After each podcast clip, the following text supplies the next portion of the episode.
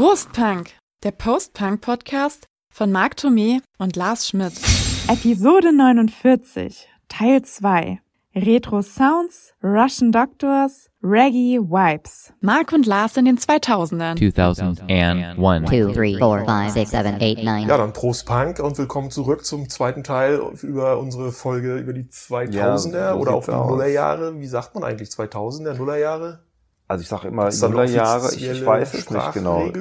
Ich hatte jetzt mal geguckt, ähm, bei Wikipedia heißt es dann wirklich ähm, 2000er. Okay, finde ich auch irgendwie besser. Nullerjahre hört sich echt nicht so gut an. Ja, Aber hast du egal. recht, ja. Ähm, das, das stimmt irgendwie, ne? Wir waren jetzt so bis zur Mitte des Jahrzehnts, bis zum Jahr 2005 in unserer Jo. ersten Folge gekommen, über unsere persönlichen ja, Erlebnisse, was, so, was wir so erlebt haben, was so passiert ist äh, in der Welt und was wir so an Musik gehört haben. Und mir sind noch zwei Sachen aufgefallen, die wir vergessen haben, die man vielleicht wenigstens mal kurz erwähnen sollte. Im Jahr 2002 wurde nämlich der Euro eingeführt Ach ja, stimmt, siehst Ne? du, da habe ich gar nicht mehr drüber nachgedacht. und außerdem ist Hartz IV. so. Ach komm, siehst du, das Ja, wusste ich auch nicht. was ich, äh, was mich wieder zu einer perfekten Überleitung bringt, weil ich bin ja 2001 aus Stralsund weggegangen und hätte ich den Arsch nicht hochgekriegt, wäre ich wahrscheinlich früher oder später bei Hartz IV gelandet. Aber Mhm. so habe ich ja 2002 dann äh, in, in Darmstadt in der Online-Redaktion von einem großen deutschen Internetdienstleister angefangen und drei Jahre später tauchte dann ein sympathischer neuer Arbeitskollege mit keine Haare auf äh, namens Marc und ja, das war der Tag, an dem wir uns kennengelernt haben, weil wir dann Arbeitskollegen waren und irgendwann gemerkt haben bei Gesprächen, dass man so musikalisch und auch in vielen anderen Bereichen, was Filme angeht und so so Sachen äh, auf derselben Wellenlänge liegt. Ja, und das habt ihr jetzt davon. Ne? Jetzt Ja, äh, sind irgendwie Das ist die Folge dessen, ja. Ich finde, das ist so eine Nullerjahre-Geschichte auch äh, da, wo wir auch gearbeitet haben und so, weil diese Online-Unternehmen, wir können ja sagen, wo wir waren. wir waren ne? bei der Telekom, Wir genau, genau, bei, Telekom. T-Online. Äh, alles, was irgendwie online war, war halt auf einmal ganz toll. Und dann hatte ich, glaube ich, ein ganz kurzes Bewerbungsgespräch und zack, bumm, war ich dabei, weil die halt einfach nach Leuten händeringend gesucht haben. Und da haben wir uns halt kennengelernt. Ich weiß noch, wie meine Mutter mir dann irgendwie nochmal so 200 Euro zugeschustert hatte, weil ich ja da relativ blank halt auch war, damit ich mir mal ein paar nette Hosen und ein paar Hemden und sowas kaufen kann. Und dann komme ich da halt so hin und dann sehe ich da so, der Lars halt so noch sehr krufti-mäßig angehaucht, die Tanja ja auch so ganz in Mhm. schwarz. Und innerhalb von wenigen Monaten hatte ich dann mich auch wieder ziemlich eingenordet und dann war das halt dann noch irgendwo cool. Und was ich dann beim letzten Mal in unserem ersten Teil zu diesen Nullerjahren schon gesagt habe, was für mich halt total wichtig war, dass auf einmal Musik angesagt war, die halt referiert hat auf die frühen 80er. Und auf einmal auch wieder angefangen, mich mit dieser Haltung und mit dieser Musik total zu identifizieren und dann auch wieder die Klamotten in diese Richtung zu ändern, was ich ja seit, ja, seit, seit zehn Jahren nicht mehr so hatte, ja. Seitdem ist das so ein bisschen geblieben, ja. Es war wie so ein bisschen so eine, so eine, so, so, so eine zweite Sozialisierung im Punk und im Post-Punk, was ich da so durchgemacht habe. Und vielleicht ist dafür für mich diese Zeit total wichtig. Also ich würde mal sagen, so diese Zeit so zwischen 2005 und 2015, 16, das war schon irgendwie so eine Phase, die gehört zu den schönsten meines Lebens. Das hört sich doch gut an, aber das kann ich eigentlich von mir auch nur behaupten. Wie gesagt, nach Jahren mit viel Party, viel Spaß, viel Erleben, aber ansonsten nicht auf den grünen Zweig gekommen, irgendwie beruflich und so weiter, mit allem, was dazu hängt, war das bei mir ja ähnlich. Überhaupt alles neu. Also ich bin ja quasi als Vorpommer, als Ostseekind ins Hessenland gekommen, ins Rhein-Main-Gebiet, an den Rand der Finanzmetropole Frankfurt. Das war für mich ein totaler Kulturschock. Ich kannte keine Sau, außer meine Freundin. Ich habe schon eine Weile gebraucht, bis ich da angekommen bin. Ich bin ja auch dann in der Zeit äh, Vater geworden, 2003 zum ersten Mal, 2005 zum zweiten Mal, 2005 war ich auch geheiratet, also es kam ja auch noch alles in diese Zeit. Dann kam halt äh, der, der Job, der Fulltime-Job. Und dann trotzdem habe ich 2005 angefangen, nochmal mit zwei Kumpels nochmal ein neues Online-Musikmagazin aufzuziehen. Was bin ich auf Konzerte und Festivals gerannt, trotz alledem und auch gereist. Aus heutiger Sicht frage ich mich, wie hat man das eigentlich alles geschafft? Wann habe ich eigentlich geschlafen damals? Weißt du? Aber weißt du, das ist, glaube ich, auch nochmal so. Klar, eine man war Phase 20 Jahre gewesen. jünger, man hat ja, das auch noch alles, also, also alles erstmal das, weggesteckt. deshalb habe ich das ja auch für mich so empfunden, weil das tatsächlich so das erste Mal war, dass ich dann auch gedacht habe, ich bin jetzt richtig im Leben angekommen, Mhm. ja. Äh, Ich war, war von niemandem mehr abhängig. Endlich auch mal Geld irgendwie auf der hohen Ja. Kante, ja. Und es war so ein, ein, ein, eine wunderschön befreiende Situation. Und ich glaube, das ist auch dann so das, wo dir der Schlaf auch dann irgendwo scheißegal ist. Ich hatte es ja schon mal gesagt und darum machen wir jetzt auch noch mal ein Ich wollte Bierchen gerade auf. sagen, ja. dass da Freunde von mir ja dann diesen, die, diesen Club aufgemacht haben. Prost, Ja, wir trinken nochmal Becks, weil es einfach Becks. so passt zu diesem Jahrzehnt. Vielleicht um das mal ganz kurz zu skizzieren. Das war wie ein zweites Zuhause für mich. Ja, Das Problem war ja auch, wenn ich von unserem Arbeitgeber nach Hause gelaufen bin, musste ich da auf dem Weg, ne? da lag das halt auf dem Weg und egal wann du reingegangen bist, du hast immer irgendwie einen Freund getroffen oder jemanden, den du kanntest. Mhm. Also schon der Wahnsinn. Und das waren so vier Jahre, die mag ich nicht missen. Daher halt auch das Becks und daher halt auch bei mir musikalische Einflüsse, die aus dieser Zeit dann halt auch so heraus entstanden sind.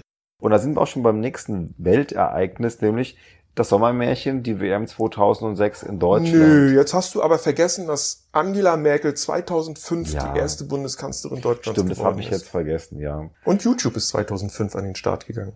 Was man heute Nicht mehr missen will. Nee, man möchte ja eigentlich gar nichts von den Sachen missen.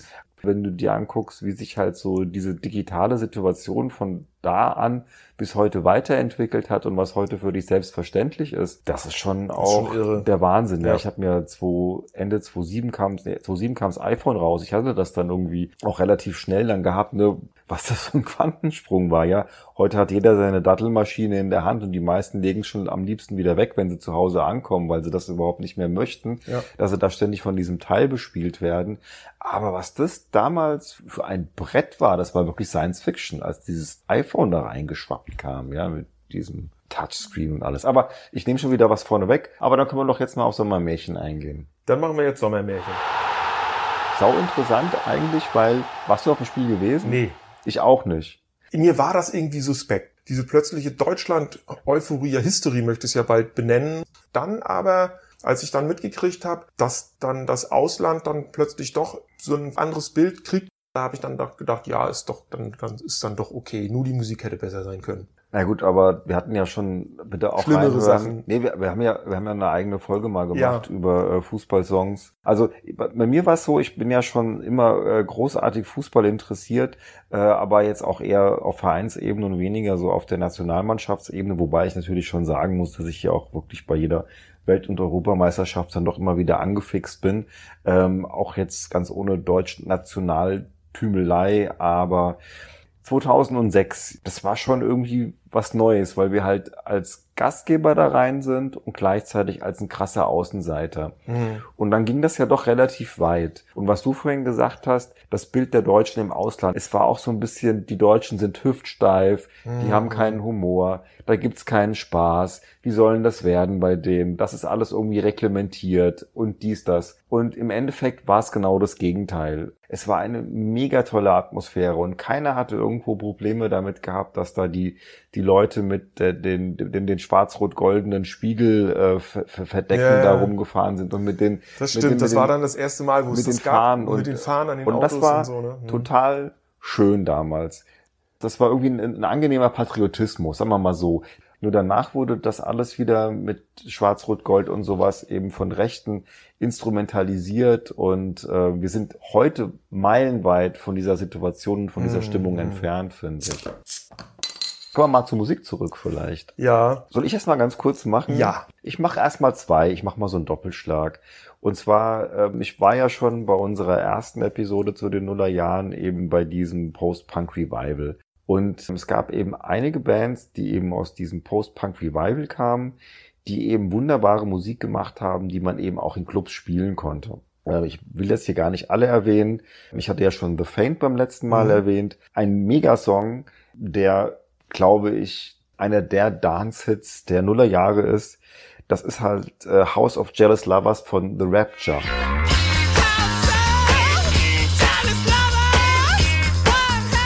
Von dem Album Echoes. Und das ist halt so mit diesem ganzen Kuhglockengeklöppel und mit der Gitarre und dem Beat und sowas. Also es ist ein unglaubliches Dance-Brett, was aber eben im Jahr 2002, 2003 genauso hätte, äh, genauso entstehen konnte, wie es auch Ende 1982, 83 entstehen Mhm. können. Es gibt diverse DJ-Kicks, wo das Ding irgendwie verwertet wird und das war wirklich so ein Song, der lief, obwohl der schon 2002, 2003 rauskam, wirklich die kompletten Nullerjahre eigentlich immer, immer wieder gerne auf irgendwelchen Clubpartys, weil das halt einfach so ein mega toller Dance-Track ist. ich habe mir die ja alle angehört. Ne? Ja. Den habe ich nicht ertragen, den musste ich skippen. Ja, das ist halt, das, das ist die Stimme, ne? Die Stimme, aber auch so diese, diese Kombination auch von dieser Gitarre und diesen Percussions, dieses genau was, dieses Gebimmel oder was du da ja, das, ist, das ist die, Kuhglocke. Ja, Also ich finde, das kam ich nicht ran. Vielleicht muss man es auch einfach zehnmal irgendwo auf, irgendeiner- auf irgendeiner Party gehört Mhm. haben, weil wenn das Ding reinkommt, Ja. das hat so langsam. Akzeptanz durch Penetranz, ne? Ja, ich weiß es nicht. Aber ich finde, das Ding ist irgendwo Weltklasse und es macht mir total viel Spaß. Und wenn ich das heute höre, muss ich das sofort mitwippen. Die zweite großartige Band, die ich jetzt hier mal explizit erwähnen möchte, Block Party und sowas, Maximo Park, die lasse ich alle mal außen vor, ist halt echt äh, aus Schottland Franz Ferdinand. Die natürlich auch so äh, von den Referenzen her irgendwo so zwischen ja, ach, ich kann es gar nicht sagen, zwischen ähm, spätem CBGB à la Talking Heads und frühen 80er England Gedöns liegen und so einen ganz eigenen Style auch machen, die gibt's ja immer noch irgendwie heute. Und die kamen ja dann äh, 2004 mit ihrem Debütalbum Franz Ferdinand um die Ecke und dann war halt dann diese tolle Single Take Me Out dabei. Und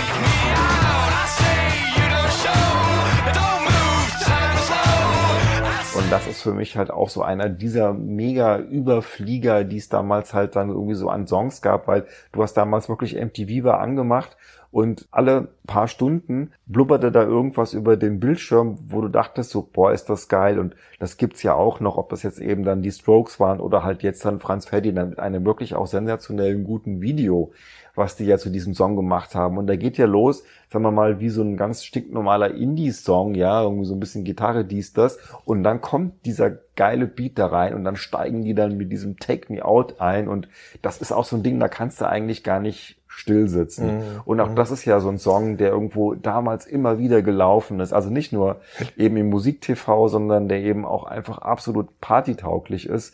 Und diese ganze erste Platte von denen, Franz Ferdinand, ist für mich eine der besten Platten des Jahrzehnts, weil das Ding klingt fast wie ein Best-of, ja. Da Okay. kannst du dir zehn Ich hätte Stücke das ja eher so. Britpop-mäßig verortet. ja, findest du? Ja. Also ich finde, die haben schon ganz viele Anleihen. Also vor Ja. allen Dingen so dieses Talking Heads Ding pumpt da immer wieder so bei mir durch die Birne durch. Aber klar, ähm, das sind auch natürlich äh, zeitlich gesehen direkte Epigonen aus dieser Britpop-Phase, aber es ist ja mit wesentlich mehr Druck und es ist auch wesentlich ähm, tanzbarer und jeder Song, der da drauf ist, ist eigentlich schon irgendwo eine Granate.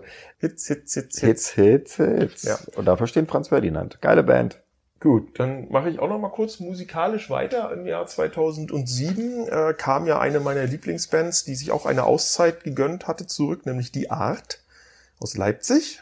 Hatten wir schon häufiger hier mal erwähnt. Mit dem Album Alles, was dein Herz begehrt. Über das Aber wir- sie sind ja jetzt mit dir mit dem Seitenprojekt am ja, Start. ja, ja, du versau mir nicht meine, Über meine, meine, meine ich wollte- Überleitung. Ich wollte nur sagen, ich finde das ich finde das total geil. Bitte, ja. Also, also 2007 kamen die zurück, was ich auch nochmal hier erwähnen möchte, ähm, weil ich diese Band für wert befinde, immer wieder erwähnt zu werden. Du wolltest ja übrigens Tom Waits so oft wie möglich erwähnen, äh, hast du lange nicht mehr gemacht. Der passt jetzt hier leider nicht rein. Alles, was dein Herz begehrt, 2007. Aber in der Zwischenzeit hat ja. Sänger Makarios ein Nebenprojekt gestartet, zusammen mit einem Gitarristen äh, mit dem schönen Künstlernamen Dr. Pichelstein. Das Nebenprojekt nennt sich The Russian Doctors und dort vertont dieses Duo die Texte des imaginären russischen Dichters Pratajew. Je nach Song oder je nach Album schwankt das musikalisch so vom Stil so zwischen Liedermacher, äh, Singer-Songwriter bis äh, über Rock bis zu, zu Punk halt. Das zweite Album erschien schon 2004 äh, mit dem schönen Titel Auch die Ratte hat ein Herz, mit dem gleichnamigen Titelsong.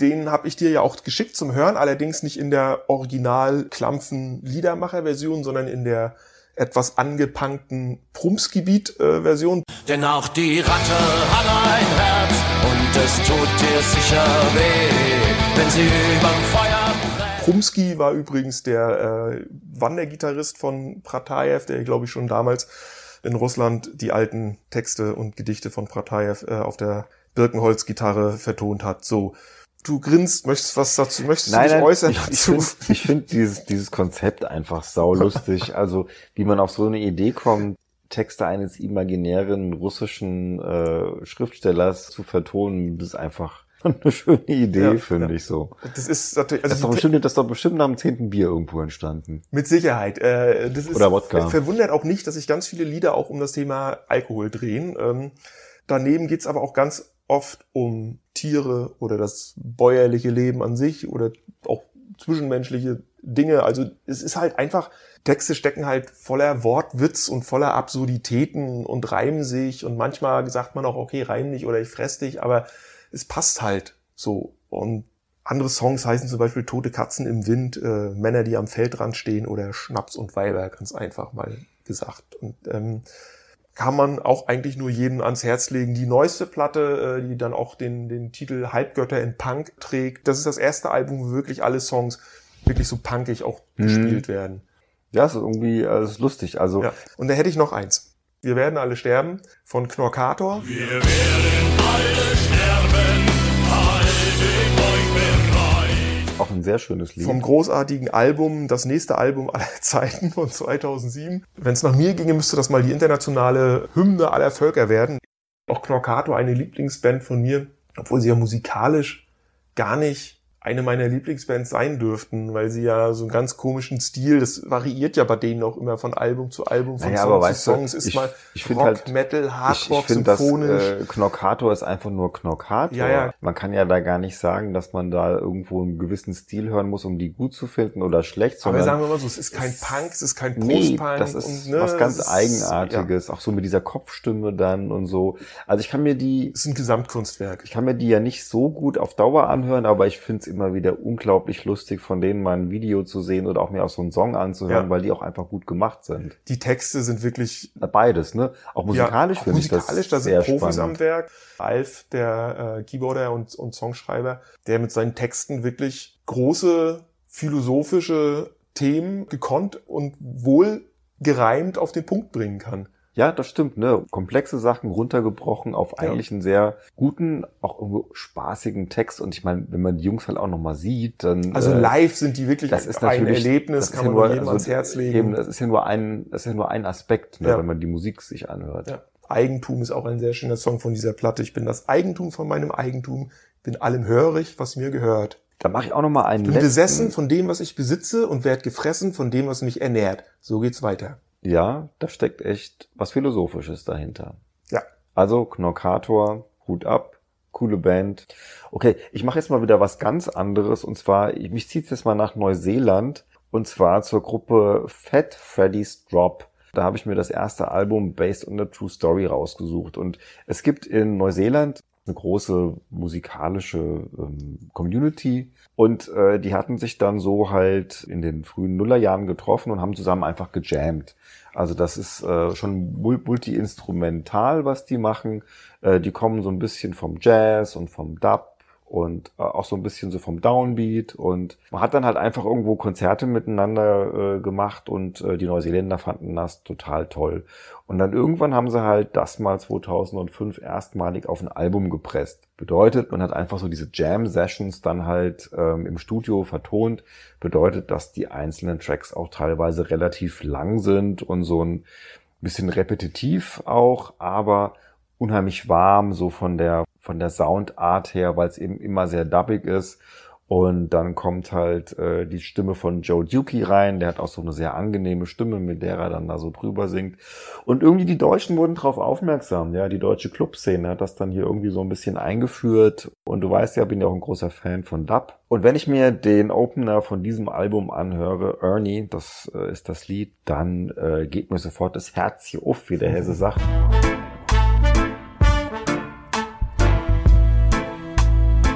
Und das ist für mich einfach nur so ein unglaubliches Wohlgefühl, was dieses komplette Album irgendwie in mir verursacht. Hat jetzt mit dem ganzen ähm, Post-Punk-Revival so gar nichts mehr zu tun, Ja. aber natürlich bin ich dann auch später ziemlich heftig in diese Reggae-Dub-Ecke dann auch rübergegangen, weil ich da noch viel Neues entdecken konnte und da gehört natürlich Fat Freddy's Drop auf alle Fälle dazu.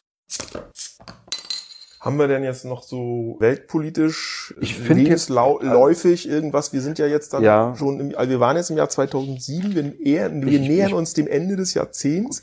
Bei mir ging dann mehr oder weniger alles seinen sozialistischen Gang als Vater von zwei Kindern und voll berufstätig. Nee, Also, was war dann noch Ich, nicht? ich, ähm, ich habe den zweiten Teil der, der, der Nullerjahre unheimlich genossen, Mhm. weil wir hatten es vorhin schon gesagt, auf einmal äh, war es so ein bisschen freier im Kopf, auf einmal war Geld da, ich konnte wieder in Urlaub fahren, ähm, hatte am Arbeitsplatz tatsächlich auch eine, eine Menge Spaß gehabt. Ich habe ja dann später auch sehr viel über Film dann eben auch berichten dürfen. Bin ja sehr filminteressiert auch und das war natürlich schon toll, dass man im Prinzip ähm, mit seinem Hobby dann eben auch das Geld verdienen konnte. Ja, ne? ja, das ist schon ein Privileg, ne? Das kann, kann Vielleicht noch so ein paar Sachen, wo, wo wo wir jetzt gerade mal dabei sind. Ja. Äh, Filme ist ja auch in den Nullerjahren da ziemlich interessant. Also wo ich halt nur mal, um das, um das ganz kurz anzureißen, es ging los damit, dass man ja äh, das von den Herr der Ringe Trilogie, Ich die gerade ja- sagen, also diese ganzen Mega-Blockbuster, diese ne? Mega-Blockbuster. Harry Potter und so. Harry ne? Potter hatte ich von 1 bis äh, 2011 verfolgt. Auch die von der Prequel-Trilogie von Star Wars kam ja nochmal der zweite und der dritte Teil raus. Matrix-Fortsetzung. 2006 wurde Daniel Craig der neue James Bond. Mit Iron Man kam 2008 der erste äh, Film äh, Marvel Cinematic Universe raus, also äh, was ja heute die, die Kinos eben dominiert. Wie gesagt, für mich ging so mit 2005, 2006 echt so eine, so eine Zeit los, die ich total klasse fand. Wir waren auf den ersten Konzerten auch zusammen. Du hast mich mal mitgenommen zu Die Art übrigens. Stimmt, in Sachsenhausen, Frankfurt Sachsenhausen, in so einem Mini, In so einem Mini, in das so Bett. Miniclub, das Bett. Ich habe dann Ende der, der, der 2000er für drei, vier, da waren es sogar fünf Jahre, eine Misswahlredaktion Ja, sehr cool, ich weiß ja, noch. Also Mhm. was man alles gemacht hat, oh, es ist unglaublich. Das darf man hier eigentlich gar nicht alles erzählen. Dann mache ich noch mal ganz schnell weiter. Ich habe noch zwei Musiktipps. Also 2009. Jetzt wird es auch wieder schwierig mit der Aussprache. Äh, Ordo Rosarius Equilibrio. Ja, das ist Latinum, also das ist Lateinisch. Das Album heißt Onanie, alles in Großbuchstaben, in Klammern Practice makes perfect und Onanie, wer dabei an Onanieren denkt, der liegt nicht falsch. Der liegt eigentlich komplett richtig. Ist genau. Auf die Idee, ein Konzeptalbum zum Thema Masturbation zu machen, muss man, glaube ich, auch erstmal kommen. Also die Band, das sind Schweden. Ja, das ist so eine Neofolk-Truppe. Ich habe mir hier aufgeschrieben bei meinen Notizen, sie beweisen ein gutes Händchen dabei. Ja, ich find, aber du kannst jetzt sagen, was du willst. Das ist ja alles irgendwie zweideutig. Ja, ich meine, darauf muss man auch erstmal kommen. Ja, weiß ein gutes Händchen, ist ja wurscht. Genau. Es hat was Düsteres, sphärisch, betörend und fesselnd. Das sind alles so, so äh, Adjektive, die mir dazu Hypnotisch. äh, eingefallen. Und es hat natürlich was, wirklich was Erotisches. Das kann man schon sagen. Bei ganz vielen Songs wird im Hintergrund irgendwie gestöhnt, gehechelt, irgendwie geräuschvoll weißt du- geatmet. Also alles so Töne, wie man sie vom Aber- vom aber- Sex kennt. Aber es ist halt nicht so. Ähm, Vordergründig. Es ist immer so, Ja, sind so, wie sagt man, so subtil. Also es ist auch jetzt nicht so Blümchensex-mäßig, sondern das hat auf alle Fälle eine mega düstere Komponente. Ansonsten halt klassisches Neofolk, also du hast so dezente elektronische Elemente, du hast eine akustische Gitarre, Percussions ab und zu trötet mal so eine äh, dezente äh, Trompete auch mit rein. Das Artwork ist auch nicht ganz jugendfrei. Eigentlich verwundert mich, dass das ganze Ding auch nicht irgendwie einen FSK 18 Stempel äh, drauf hat. Hm. Was ich nicht mehr weiß, wie ich auf diese Band aufmerksam geworden bin. Auf jeden Fall ist es ein wirklich schöner Soundtrack, wunderbares Kopfkino. Anspieltipp, Let me show you all the secrets of the torture garden. Let me show you what I can. Also die, die halten nicht hinterm, hinterm Vorhang mit dem, worum es halt geht. Ja. Aber ähm, ich fand die wirklich musikalisch auch sehr spannend. Bei meinem nächsten Tipp, und zwar James Murphy, den aus New York, aus Brooklyn genauer gesagt. Und das LCD Sound System, James Murphy ist ein ganz großer The Fall-Fan. Das merkt man auch auf der, in der ganzen Art und Weise, wie er singt. Ja, das klingt schon teilweise sehr nach Mark E. Smith. Und er hat ähm, über mehrere Alben hinweg die Nullerjahre wirklich auch ziemlich musikalisch bestimmt. Also es ist eine total geile Mischung aus Post-Punk, aus Elektro, aus House und ja, ich weiß auch nicht. Also da kommt mal so ein Punk-Song, dann kommt mal wieder irgendwie so ein Elektrokracher, ähm, aber alles irgendwie schon eindeutig doch irgendwo in den 80ern auch so soundmäßig verortet. Und äh, das schönste Album von ihm finde ich eigentlich das 2007er. Das zweite, das ist Sound of Silver. Da sind halt eine Menge interessanter Singles drauf, nämlich unter anderem North American Scum, schöne. Time to Get Away ist auch irgendwo klasse. Ähm, mein Lieblingssong ist der Opener, nämlich äh, Get the Nushes.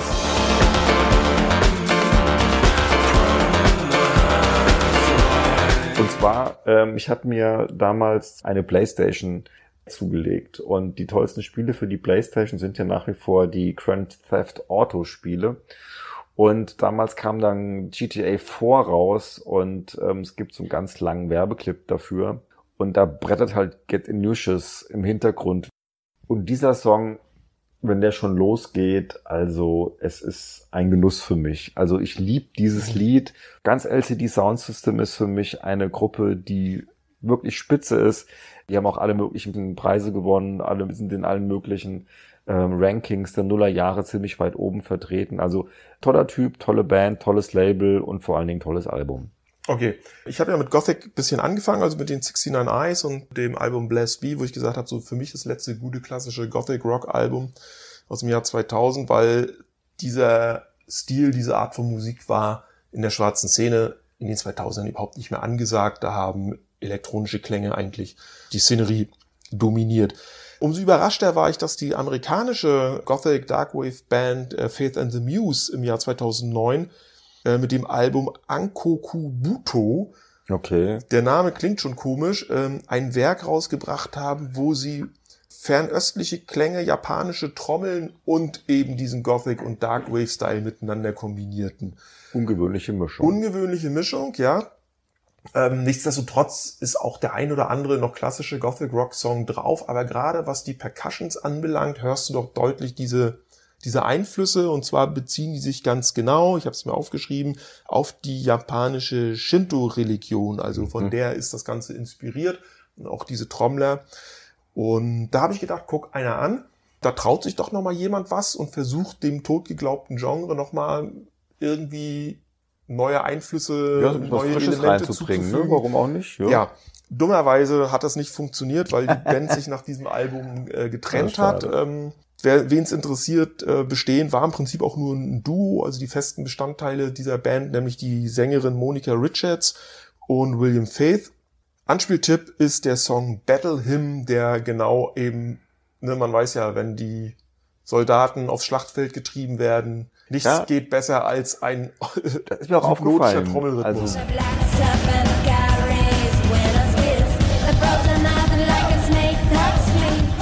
die, die die Trumps bearbeiten, das ist schon Mhm. speziell. Ne? Das habe ich so Ja. auch in diesem äh, Genre noch nicht so gehört. und eine Band, die ich vorher auch schon sehr, sehr gemocht habe. Ja. Okay, dann mein letztes, mein letzter Vorschlag ist ähm, sehr poppig und damit knüpfe ich wieder an, womit ich eigentlich angefangen hatte, nämlich so dieses 80s Revival. Und ich finde halt so, dass sich dieses 80s Revival im Prinzip durch die kompletten Nullerjahre irgendwie durchgezogen hat. Ja, hast immer wieder Bands gehabt, gesagt, sagt dir White Lies was? Nee. Ist auch so eine Band, die dann irgendwann äh, 2008 oder 2009 das erste Mal ein Album rausgebracht hat, aber auf die will ich gar nicht eingehen, weil die verknüpfen dann so äh, Post-Punk Gedöns Minister mit ähm, so Stadionrock ist eher so ein bisschen schwierig. Gibt's auch heute noch. Nee, ich möchte noch mal hinweisen auf LaRue. Die hatte ja dann mit Bulletproof einen Mega-Hit gehabt, irgendwie 2009.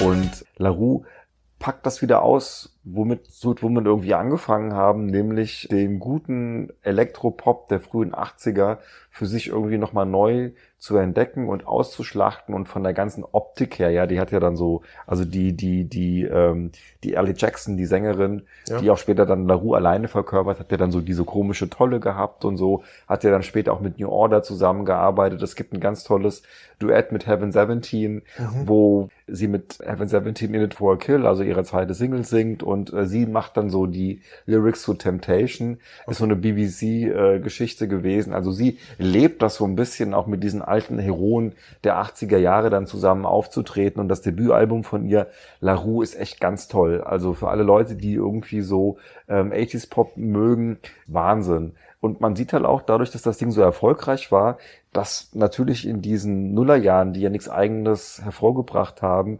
sowas dann originell aufbereitet und mit ordentlich Beat und sowas unterlegt, dass das tatsächlich prima funktioniert hat.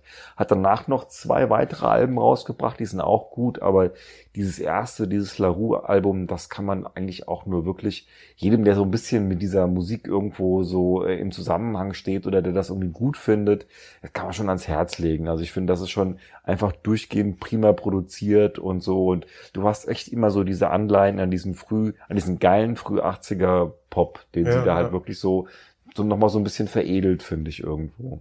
Gibt, gibt noch, also es gibt noch mehrere Bands, also ich, das sagt dir die, das sagt dir Annie was? Das ist eine Norwegerin.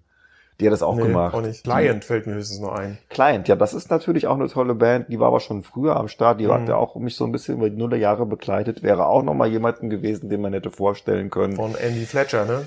Die- genau. selig die von, von, von Andy. Fletcher produziert wurde und tolle Band auch. Genau diesen frühen Depeche Mode Synthi Sound recycelt, Mhm. ähm, was Neues hinzufügt und einfach ähm, auch prima Musik macht. Die habe ich sogar mal live gesehen auf dem Festival. Echt und war gut?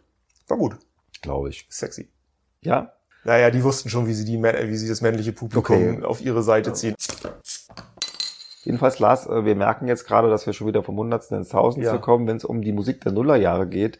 Wir sollten da vielleicht echt nochmal äh, noch mal eine Fortsetzung machen, wo wir uns vielleicht nur mit Musik Da beschäftigen. gucken wir dann uns nochmal irgendwelche Platten aus, die wir noch für wert halten, Also- besprochen zu werden oder die irgendwie einflussreich oder maßgeblich waren, jedenfalls für uns. Weil, liebe Hörer, wir reden ja immer nur über das, was Ja, uns nee, na klar. Das können wir euch sagen, liebe Zuhörer. Ähm, genauso wie wir euch sagen können, vielen Dank fürs Zuhören, denn wir sind jetzt, glaube ich, am Ende von zwei Teilen 2000er. Und ihr wisst da das übliche Prozedere. Ihr könnt uns ganz klassisch kommentieren bei Facebook oder bei Instagram. Oder wenn wir mal wieder zurück in die Nullerjahre oder die 2000er gehen, als noch E-Mails geschrieben wurden, äh, ihr könnt uns auch eine E-Mail schreiben. Alle Infos wie immer äh, in der Podcast-Beschreibung. Und dann freuen wir uns schon, denn so viel sei verraten, dieses hier war unsere 49. ist Folge, die wir in Teil 1 und Teil 2 unterteilen. Die nächste wird unsere 50. sein, also wir feiern Jubiläum und wir haben schon eine Idee, wir haben uns schon was Besonderes äh, einfallen lassen. Lasst euch überraschen, es wird feuchtfröhlich. Ich glaube auch. In diesem Sinne, Prost, Punk. Prost Punk, ich hab noch einen Schluck Bags. Ich auch. Komm, lass uns mal klingen. Ja, lass noch mal klingen. Going. 2001. Two, three, four, five, six, seven, eight, nine.